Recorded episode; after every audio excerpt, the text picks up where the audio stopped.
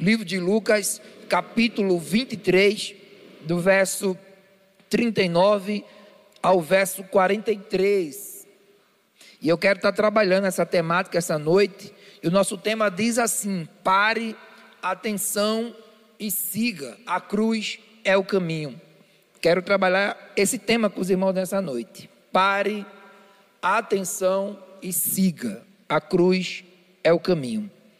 E o texto, como aqui já falei, se encontra no livro de Lucas, capítulo 23, verso 39 ao 43, nos diz assim: Um dos malfeitores crucificados blasfemava contra ele, dizendo: Não és tu o Cristo? Salva-te a ti mesmo e a nós também.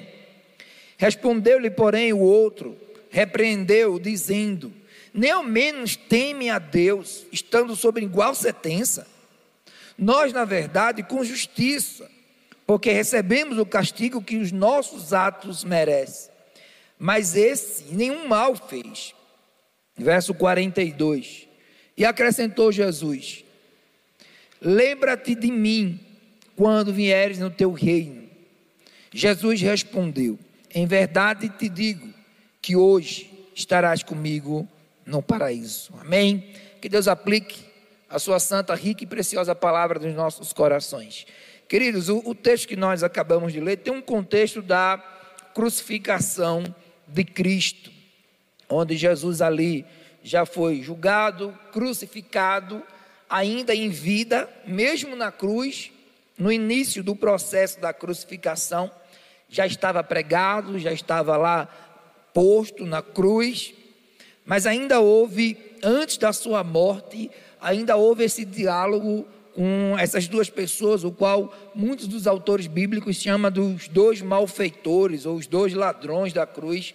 Esses dois ficaram conhecidos por serem crucificados ao lado de Cristo. E aí, como aqui já falei, o nosso tema ele nos diz: ah, pare, atenção e siga. A cruz é o caminho. E aí eu uso essa metáfora de, de falar sobre isso, porque ela se encaixa muito bem, porque de um lado a gente tem um posicionamento de um desses malfeitores, que nos ensina a parar, e eu vou trabalhar com os irmãos nessa noite. Do outro lado também a gente tem um outro malfeitor que nos, que nos ensina a ter atenção. Mas no meio a gente tem Cristo Jesus que nos ensina a seguir o caminho da cruz. Por isso, ah, pare atenção e siga, porque a cruz é o caminho. Eu não sei quantos irmãos sabem, mas aí também eu quero falar diretamente para os jovens nessa noite, ah, que nem sempre os jovens eram considerados com a idade que se tem hoje, né? Ainda há uma discussão sobre juventude, até os 30, até os 20, até enfim. Mas nem sempre os jovens eram considerados tão jovens como era hoje. Por exemplo, a, a, faixa etária de vida ela vai aumentando. Hoje o brasileiro tem uma faixa etária de vida dos seus 70 anos, né? E aí já vai é, trazer uma sombra na idade da juventude. Porque aí, enquanto a maioridade é 70 anos, aí os jovens eles também sobem mais um pouquinho de idade. Mas no tempo de Jesus, principalmente nesse contexto aqui da crucificação, a, a juventude era tratada a partir dos 30 anos também. Então, há 33 anos que foi a morte de Cristo, Cristo era tratado como um jovem também. E possivelmente esses dois malfeitores também era jovem também. Até porque a faixa etária de vida do homem, particularmente nessa época, era muito curta. Eles não chegavam a 40 anos de idade, por tudo, por todo o contexto, né? Ah, por conta de, de, de guerra, por conta de lutas, por conta de, de da, da, violência que tinha na época, que era muito alto. Então, os homens chegavam no máximo aos seus 40 anos de idade. Então, um homem com 30 anos era considerado jovem, porque a sua expectativa de vida era muito baixa na época ah, de, de Jesus. E aí, nós temos uma cena de três jovens pendurados na cruz do Calvário, que nos ensina muito a respeito da nossa juventude.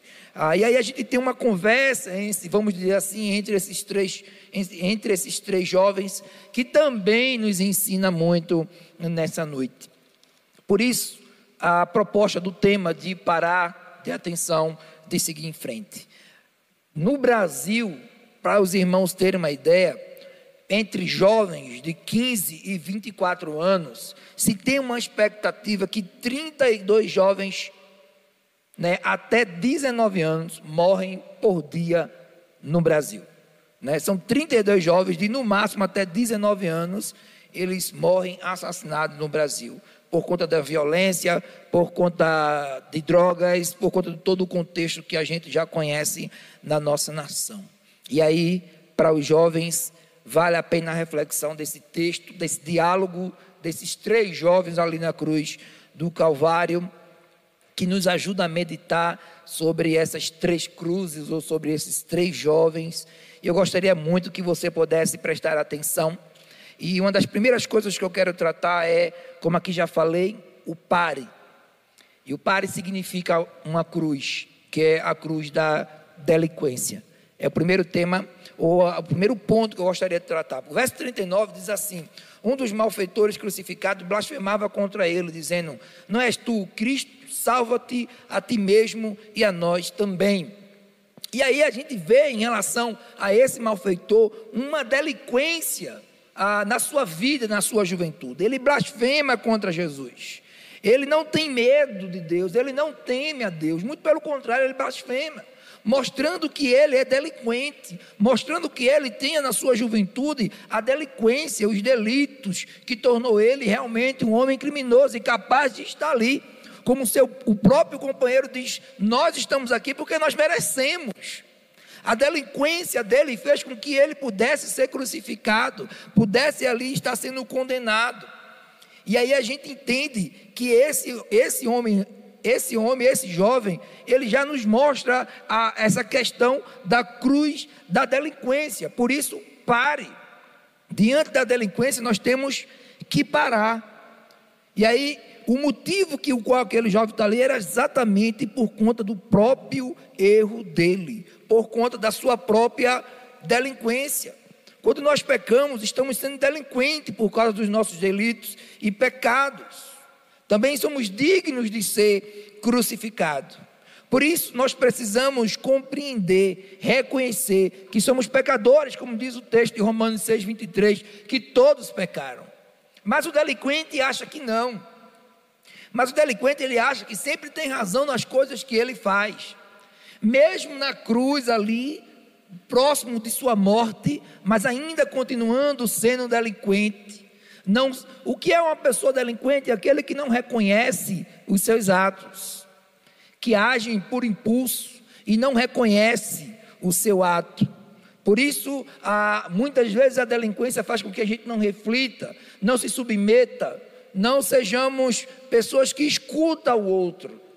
E aí, na nossa delinquência, nós queremos ser melhor do que todos. Mesmo na desgraça, mesmo no erro, ainda queremos ser melhor do que o outro. Por isso, aquele outro ladrão disse: Olha, nós estamos aqui, nem na morte, nem nessa situação, tu consegue refletir, tu não consegue deixar de ser delinquente. Por isso, dentro da delinquência, pare. Essa cruz da delinquência é uma cruz que nos leva para a perdição, que nos leva para a morte eterna. Ele não temia a Deus, ele não, sabe, reconhecia os seus erros. Quantos jovens também têm entrado pela cruz da delinquência e não temem a Deus, e não conseguem refletir sobre a sua própria vida. E aí, por conta da sua delinquência, cai no mundo do crime, da prostituição, dos vícios, da desobediência e de tantas e tantas outras coisas, como esse jovem na cruz. Naquela situação, estava ali por conta da sua delinquência. Ele era uma pessoa extremamente desobediente, porque nem a Deus ele temia. Ele, de vez de pedir ajuda a Jesus, ele estava diante daquele que poderia salvar a sua vida. E aí ele diz: Tu não é Deus? Tira a gente daqui, delinquente. Não pensa na vida. E muitos jovens, queridos, têm entrado por essa cruz da delinquência, por esse crime de desobediência por esse pecado da desobediência. Porque diante de Jesus, nós, nós devemos ser obedientes, nós devemos aproveitar a oportunidade para que possamos ser pessoas melhores. jovens melhores, adultos melhores, pensar diante de Cristo, em vez de eu blasfemar, de vez, talvez de eu não temer, eu devo pedir a Jesus. Somente se clamar a Cristo, que também levou a cruz, ainda sendo jovem, Jesus também ainda era jovem, como já falei, nós podemos ter alívio dos nossos pecados. Como diz Mateus 11, 28, vinde a mim todos vós que estáis cansados e sobrecarregados, que eu vos aliviarei. Então veja que diante de Jesus há uma saída para tudo, mas a delinquência não deixa a gente reconhecer.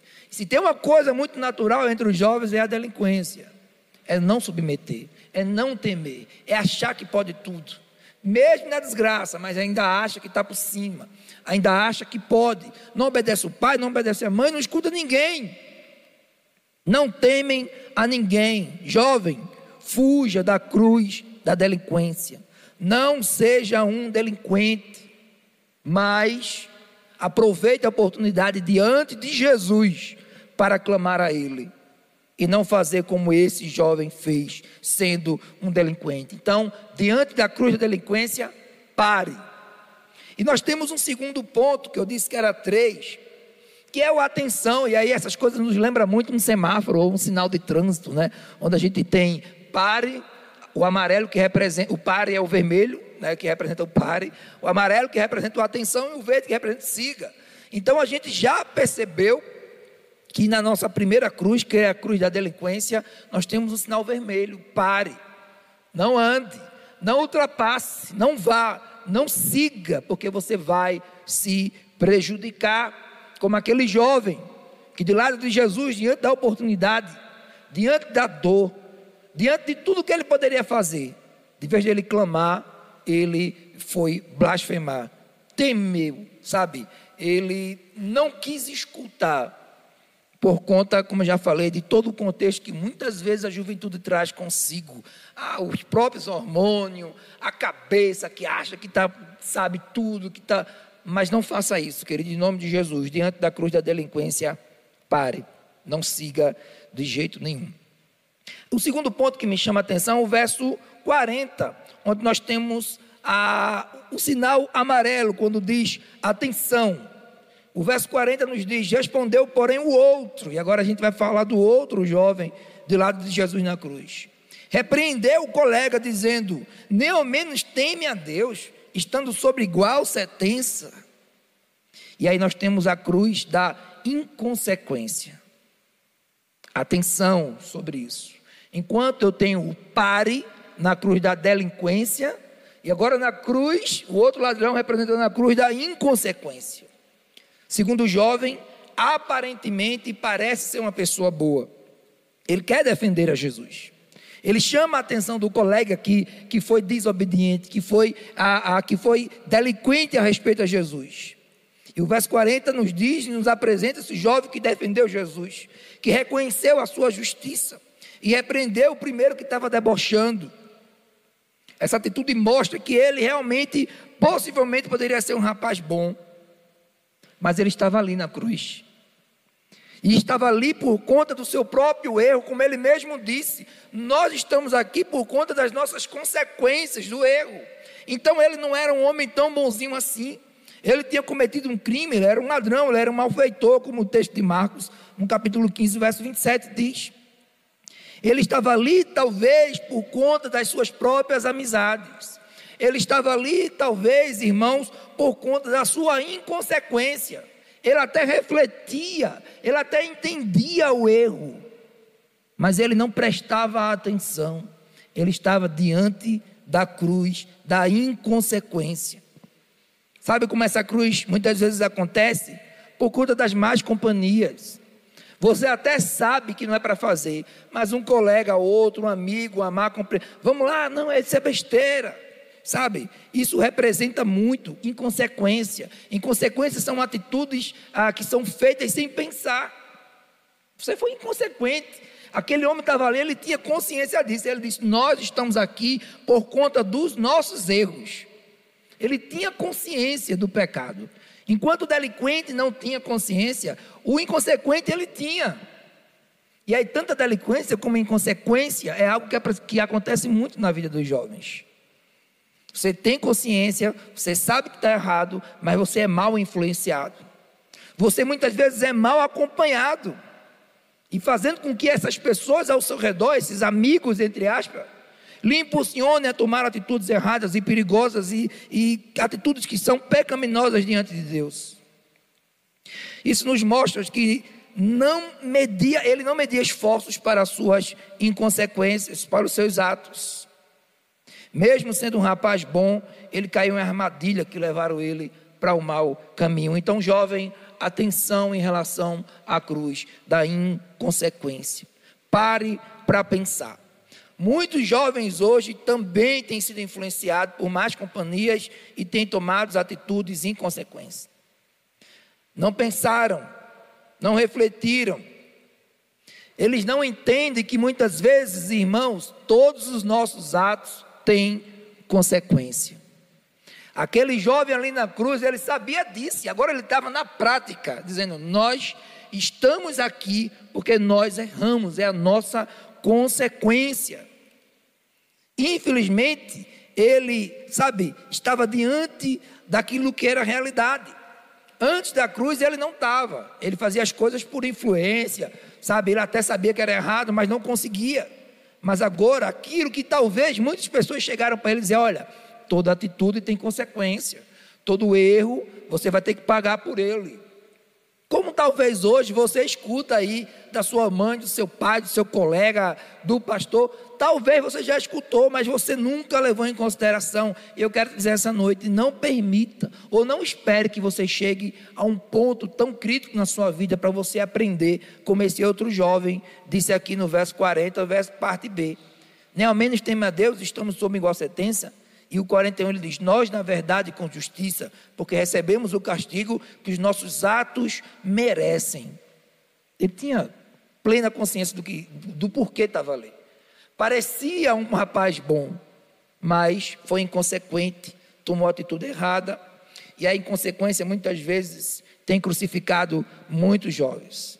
Após o primeiro trago, após o primeiro gole na bebida, após o primeiro encontro, talvez muitas vezes inusitados, talvez após, sabe, aquilo que você queria fazer tanto, sabendo que é errado, mas quando você faz e agora você sabe que estava errado, e aí essa inconsequência leva a gente para distante do Senhor. Talvez inconsequências, atitudes inconsequentes, que não tenha a mais reparação, como eu sempre digo, tem erro que dá para consertar, mas tem erro que não dá mais para consertar. Então, diante da inconsequência, jovens, no nome de Jesus, evite. Tenha atenção. Pare cinco, três, quatro, dez vezes, quantas vezes você quiser. Preste muita atenção nas, nas suas atitudes. Todos nós devemos prestar atenção nas nossas atitudes, para não tomarmos atitudes inconsequentes e aí prejudicar e aí, realmente, nós vamos ter que pagar com tudo aquilo que a gente faz. E a segunda cruz nos aponta para a cruz da inconsequência. Relacionamentos descomprometidos, causando doenças, talvez, adoecimento, matando a juventude, chegando até a suicídio. Algo que é muito comum diante dos jovens por conta de atitudes inconsequentes. Tenho acompanhado alguns e dentro da igreja, fora da igreja também. Louvado seja Deus, porque a gente tem conversado até com pessoas fora da igreja. Então, atendo gente aqui no gabinete que nem, nem da igreja é. Mas louvado seja Deus que a gente tem a oportunidade de falar de Jesus para essas pessoas. Jovens que começaram ah, há 30 anos atrás, há 20 anos atrás. Na sua maioria, todo aquele começando, principalmente aqueles que vivem em drogadição, começando com 12, 13 anos de idade, com atitudes inconsequentes. E agora, com 30 anos, não consegue mais sair do vício. Atitudes inconsequentes. Diante da cruz da, da inconsistência ou da inconsequência, devemos prestar atenção. Jovens, pense antes de agir, não seja o inconsequente. A terceira e a última cruz, e agora na relação desse jovem, o principal jovem, aponta o siga, a cruz da obediência. Essa é a cruz, esse é o caminho que nós devemos seguir. Enquanto de um lado a gente tem a cruz da delinquência, onde a gente tem que parar diante dela, e agora do outro lado a gente tem, meus irmãos, como aqui já falei, a inconsequência, onde nós temos que prestar atenção nas outras atitudes. Nós temos o terceiro ponto, o verde, o siga, que é a cruz da obediência, verso 41 e o verso 43 nos diz assim: quando ele diz, nós na verdade com justiça, porque merecemos e sabemos o castigo dos, dos nossos atos merece, mas esse nenhum mal fez. E o verso 43, Jesus respondeu: Em verdade te digo que hoje estarás comigo no paraíso. Esse terceiro jovem era Jesus que não estava ali por conta da delinquência, não da inconsequência, e sim por obediência. Uma cruz que nos leva a obedecer, uma cruz que nos leva a ter vida e vida com abundância. Aquela não era a cruz que Jesus deveria estar, mas aquela cruz era para eu e você estar por conta da nossa inconsequência e delinquência. Mas Jesus tomou a cruz por conta de cada um de nós. Por exemplo, quem deveria estar ali, pelo menos socialmente falando, era Barrabás, e não Jesus. Mas Jesus tomou a cruz por obediência ao Pai para salvar a cada um de nós, para salvar o delinquente, para salvar o inconsequente. A cruz da obediência nos aponta o caminho e ela nos diz: siga. Nós devemos seguir a cruz da obediência. E esse terceiro jovem, irmãos, foi um jovem chamado Jesus, que morreu por conta de cada um de nós. E muitos e muitos e outros jovens seguiram o caminho dessa cruz, o caminho da obediência. Como Davi, como o próprio Timóteo, tão novo, saindo ah, para a sua vida missionária com o apóstolo Paulo, com 13 anos de idade, com 17 anos já estava assumindo a igreja de Éfeso. Com 23 anos era pastor também da igreja de Coríntios. E a gente vê o jovem tão comprometido, porque seguir o caminho da cruz. A cruz é o caminho. Siga, vá em frente. A cruz, que antes era um símbolo de maldição, por conta da obediência de Jesus, agora tornou-se um símbolo de perdão, um símbolo de salvação, o símbolo do cristianismo. Eu abro um parênteses. Muitas pessoas às vezes me perguntam, pastor, mas a gente pode usar a cruz, não pode usar a cruz? A cruz é um símbolo do cristianismo. Mas a cruz, a nossa cruz é a cruz sem Jesus. A cruz que tem Jesus não é a cruz do cristianismo. Porque Jesus não está na cruz, ele saiu da cruz. Muita gente quer usar a imagem de Jesus na cruz, como se ele estivesse ainda lá, pregado. Mas eu quero lhe dizer, amigo, colega, você que está ah, nos assistindo, Jesus não está na cruz, então não use cruz com Jesus. Mas use a cruz sem Jesus, porque ela ficou vazia. Jesus não ficou pendurado na cruz. E eu fecho aqui esse parente. Então a cruz da obediência ela é uma bênção. E o jovem que leva essa cruz consigo, ele abençoa outras vidas. Então, diante da vida que a gente tem à frente, principalmente o jovem, siga a cruz da obediência. A morte de Jesus foi para que todos, jovens, pudesse realmente seguir o caminho. Tanto um inconsequente como um delinquente poderia consertar a sua vida diante de Jesus. Mas aí a gente tem agora essa cena onde tem um, um inconsequente e um delinquente, e um não teme, e um ele escarnece de Jesus, e um ele não liga para Jesus, não reconhece o seu erro, e agora a gente tem ali aquele inconsequente, como eu já falei, que ele pensa, mas ele é mal influenciado. Mas agora ele chega à sua consciência porque ele pensa. E ele diz: Nós estamos aqui pagando. Por isso que ele diz: Esse não fez nenhum mal. Esse aí é Deus. Esse é que nos salva. É Ele que nós devemos seguir. Por isso ele diz: Senhor, quando chegarem no céu, lembra de mim. E aí Jesus diz: Hoje mesmo você estará no paraíso comigo. Então, diante de Jesus, nós podemos consertar as nossas vidas. Jovem, há solução para a sua vida, seja sua delinquência, ou seja sua inconsequência, sua desobediência, diante de Jesus, você pode consertar toda a sua vida. Siga o caminho da cruz. Escolha o caminho da desobediência, da obediência, perdão. Jesus ele leva essa cruz consigo para que cada um de nós podemos entrar no céu através dele. Então, quero concluir através da vida desses três jovens, como aqui já falei, eles nos ensinam muito, né, como aqui já disse. Pare, a cruz da delinquência tem sido carregada por tantos que desejam fazer tudo o que querem. Presta só atenção. Volto a falar. A cruz da delinquência tem sido carregada por tantos jovens que desejam fazer tudo o que querem. Isso é delinquência. Então, pare diante dessas atitudes. A segunda cruz é a palavra atenção, a cruz da inconsequência tem sido levado por muitos jovens que não pensam antes de agir, estão sendo enganados pelas próprias mentiras do mundo, estão sendo influenciados por pessoas que não é para influenciar. Quem tem que influenciar a sua vida é Jesus Cristo e mais ninguém. Não é nenhum TikTok, não é nenhum youtuber, não é, é Jesus Cristo que tem que influenciar a sua vida. Então, cuidado, pense antes de agir. Segundo, verde, sinal verde, siga aí. A cruz da obediência foi levada por Jesus e pode ser tomada por você também. Pode ser tomada por todos os jovens, pode ser também carregada por todos nós que conseguir seguir o exemplo de Jesus como garantia de receber a recompensa na glória no céu. Porque a Bíblia nos diz, irmãos, que um dia aqueles que perseverarem até o fim receberão a sua recompensa. Qual a cruz você tem escolhido? Que cruz você tem carregado? Você tem carregado a cruz da inconsequência, da delinquência, ou você tem carregado a cruz da obediência? Escolha a cruz da obediência. Siga a Jesus Cristo. A cruz de Cristo é o caminho para cada um de nós. Que Ele nos abençoe. Amém?